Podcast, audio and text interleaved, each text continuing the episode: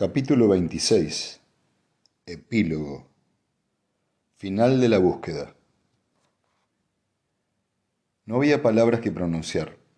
Los ecos del estampido se difundieron por las salas exteriores y se extinguieron en un ronco y moribundo murmullo. Antes de hacerlo definitivamente, ahogaron el ruido de la pistola de Baita al caer contra el suelo. Ahogaron también el grito agudo de Magnífico y el rugido inarticulado de Toran reinó un silencio espantoso. La cabeza de Baita, inclinada, se hallaba en la oscuridad. Una gota tembló en el rayo de luz al caer. Baita no había llorado jamás en ninguna otra ocasión. Los músculos de Toran casi estallaron en un espasmo, pero no se distendieron. Toran tuvo la sensación de que ya no volvería a separar los dientes. El rostro de Magnífico era una máscara ajada y sin vida. Finalmente, entre sus dientes, aún apretados, Toran exclamó con una voz irreconocible. Así que eres una mujer del mulo. Te ha captado. Baita alzó la mirada y su boca se torció en dolorosa mueca. ¿Yo? ¿Una mujer del mulo? Esto sí que es una ironía. Sonrió con esfuerzo tenso y se echó para atrás los cabellos como con una sacudida. Lentamente su voz recobró el tono normal. Se acabó, Torán. Ahora puedo hablar. Ignoro cuánto podré sobrevivir, pero puedo empezar a hablar. La tensión de Toran había cedido bajo su propia intensidad, convirtiéndose en una flácida indiferencia. ¿Hablar de qué, Bay? ¿Qué queda por decir? Hablar de la calamidad que nos ha estado persiguiendo. La hemos observado antes, Tori. ¿No lo recuerdas? La derrota siempre nos ha pisado los talones y nunca ha logrado atraparnos. Estuvimos en la fundación y ésta se derrumbó mientras los comerciantes independientes aún luchaban. Pero nosotros llegamos a tiempo a Heaven. Estuvimos en Heaven y a Heaven, y Heaven se derrumbó mientras los otros aún luchaban. Y de nuevo escapamos a tiempo. Fuimos a Neotrantor, que ahora indudablemente ya está en manos del mulo. Toran escuchaba y meneaba la cabeza. No te comprendo. Tori, estas cosas no, no suceden en la vida real. Tú y yo somos personas insignificantes. No vamos de un vértice político a otro, continuamente por espacio de un año.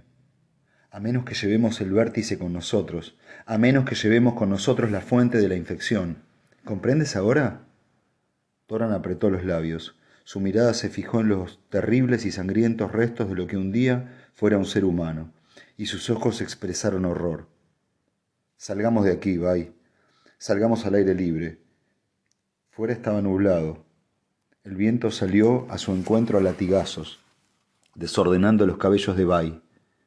Magnífico, había trepado tras ellos y ahora escuchaba, inadvertido, su conversación. Toran dijo con voz tensa, ¿Has matado a Evelyn Miss porque creías que él era el foco de infección? Algo en los ojos de ella le, detuvo. Murmuró, ¿era el mulo? No comprendió, no podía comprender las implicaciones de sus propias palabras. Baita se rió bruscamente. ¿El pobre Evelyn Miss, el mulo? Por la galaxia, no. No hubiera podido matarle de haber sido el mulo.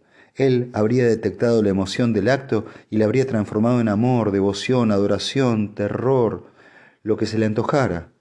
No, he matado a Evelyn porque no era el mulo.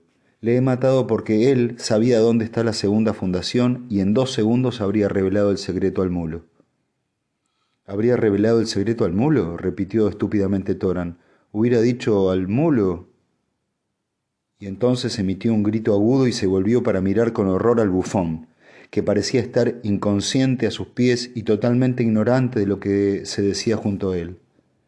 ¿No será magnífico? murmuró Toran en un susurro. Escucha, dijo Baita, ¿recuerdas lo que ocurrió en Neotrantor? Oh, piensa un poco, Toran.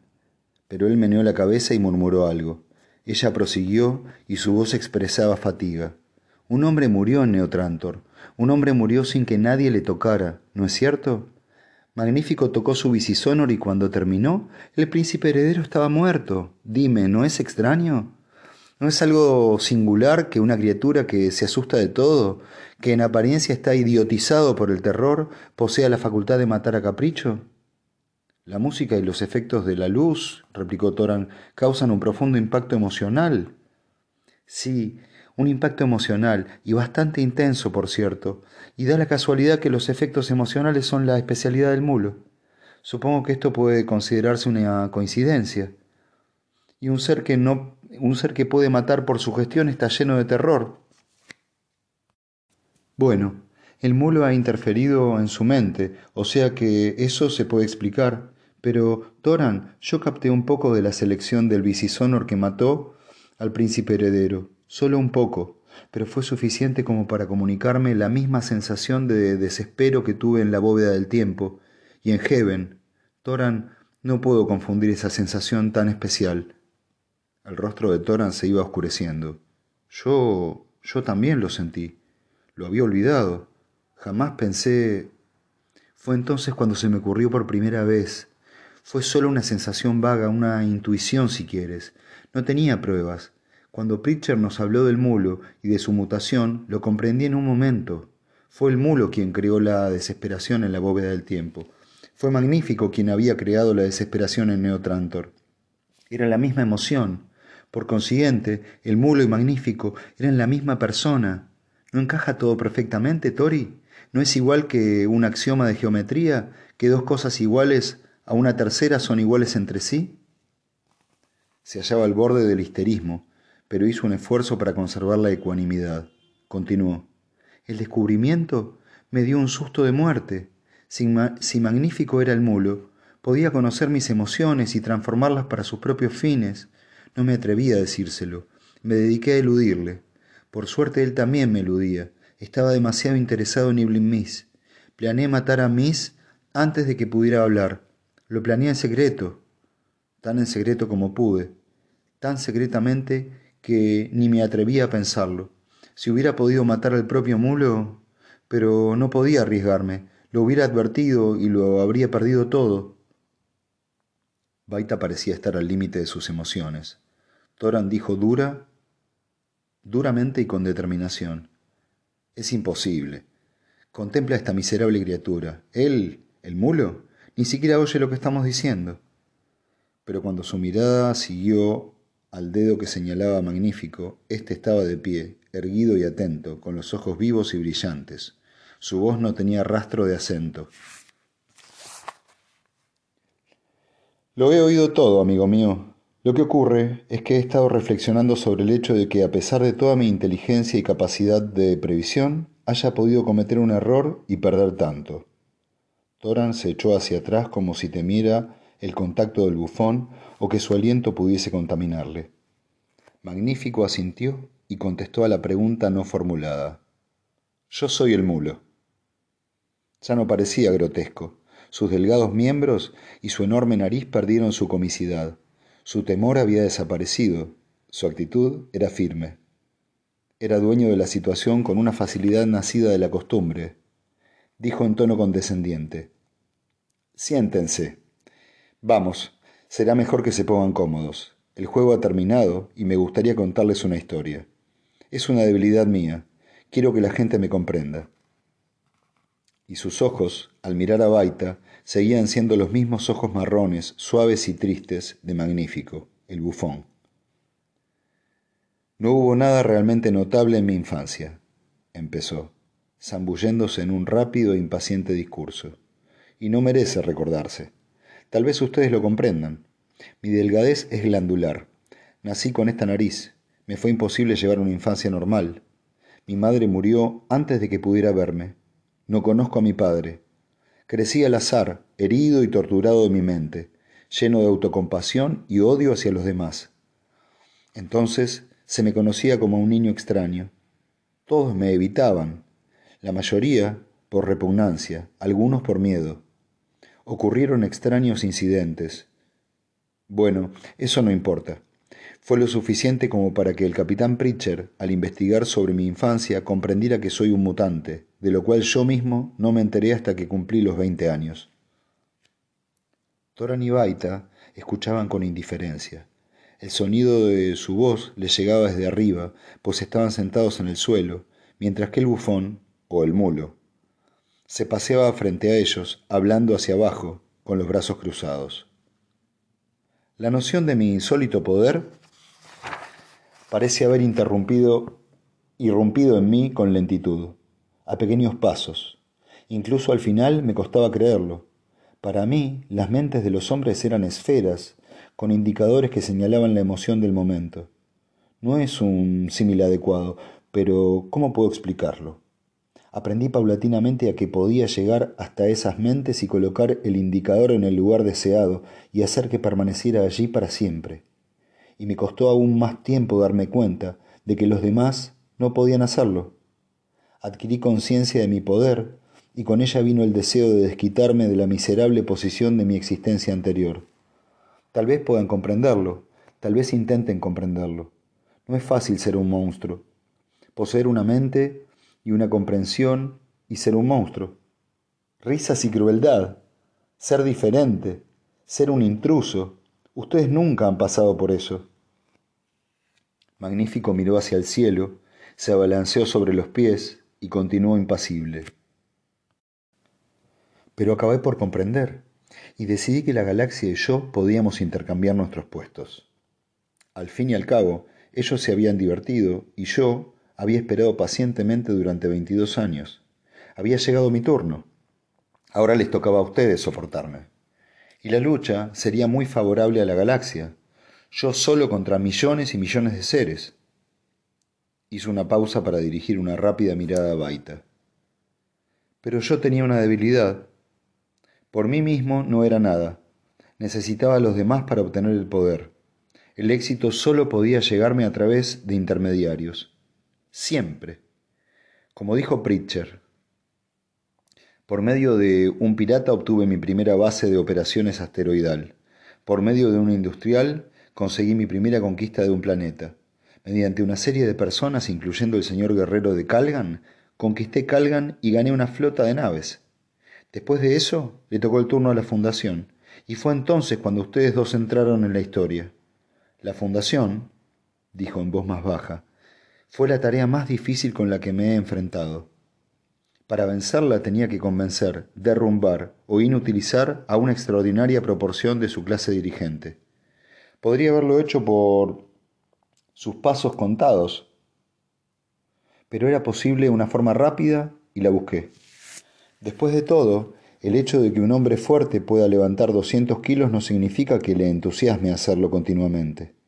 Mi control emocional no es un trabajo fácil y prefiero no usarlo cuando no es absolutamente necesario.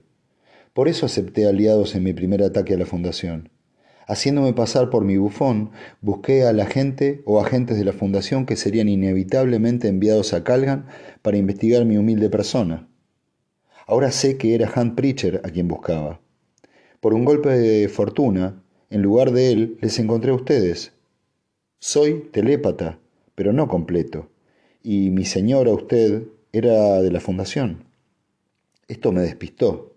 No fue fatal, ya que Pritchard se unió a nosotros posteriormente, pero fue el punto de partida de un error que sí fue fatal. Toran se movió por primera vez, dijo en tono ofendido. Espere un momento. ¿Quiere decir que cuando yo enfrenté a aquel teniente de Calgan con solo una pistola paralizante y le salvé a usted, usted ya controlaba mis emociones? Tartamudeaba con furia. ¿Quieres decir que has estado influenciándome todo este tiempo? En la cara de Magnífico había una leve sonrisa. ¿Y por qué no? ¿No lo considera probable? Pregúnteselo usted mismo. ¿Se hubiera arriesgado a morir por un extraño y grotesco bufón que no había visto antes de haber estado en sus cabales? Supongo que después se sorprendió, cuando repasó los acontecimientos a sangre fría. Es cierto, dijo Baita con voz distante. Se sorprendió. Es muy normal. En realidad, continuó el mulo, Toran no corría ningún peligro. El teniente tenía instrucciones estrictas de dejarnos marchar. Así fue como nosotros tres y Pritcher fuimos a la fundación, y ya saben que mi campaña se organizó instantáneamente. Cuando Pritcher fue juzgado por un consejo de guerra y nosotros estábamos presentes, yo hacía mi trabajo. Los jueces militares de aquel tribunal dirigieron más tarde sus propias escuadras en la guerra. Se rindieron con bastante facilidad y mi flota ganó la batalla de Horlegor y otras menores. A través de Pritchard conocí al doctor Miss, quien me trajo un Honor, por su voluntad, simplificando así mi tarea de forma considerable. Solo que no fue enteramente por su voluntad. Baita interrumpió. Esos conciertos. He estado tratando de comprender su significado. Ahora ya lo veo. Sí, dijo Magnífico. El bici-sonor actúa como un amplificador. En cierto modo es un primitivo artilugio para el control emocional. Con él puedo tratar a grupos de gente y a personas aisladas más intensamente. Los conciertos que di en términos antes de su caída y en Heaven antes de su rendición contribuyeron al derrotismo general. Podría haber hecho enfermar gravemente al príncipe heredero de Neotrantor sin el Vicisonor, pero no podría haberle matado. ¿Comprenden? Pero mi descubrimiento más importante fue Evelyn Miss. Podría haber sido, dijo Magnífico con amargura, y enseguida continuó. Hay una faceta en el control emocional que ustedes no conocen. La intuición, la penetración, la tendencia o las corazonadas, o como quieran llamarlo, puede ser tratada como una emoción. Por lo menos yo puedo tratarla así. No lo comprenden, ¿verdad? No espero oír la negativa. La mente humana trabaja muy por debajo de su total rendimiento. El 20% es la cota normal. Cuando se produce momentáneamente una chispa de energía más potente, lo llamamos corazonada, penetración o intuición.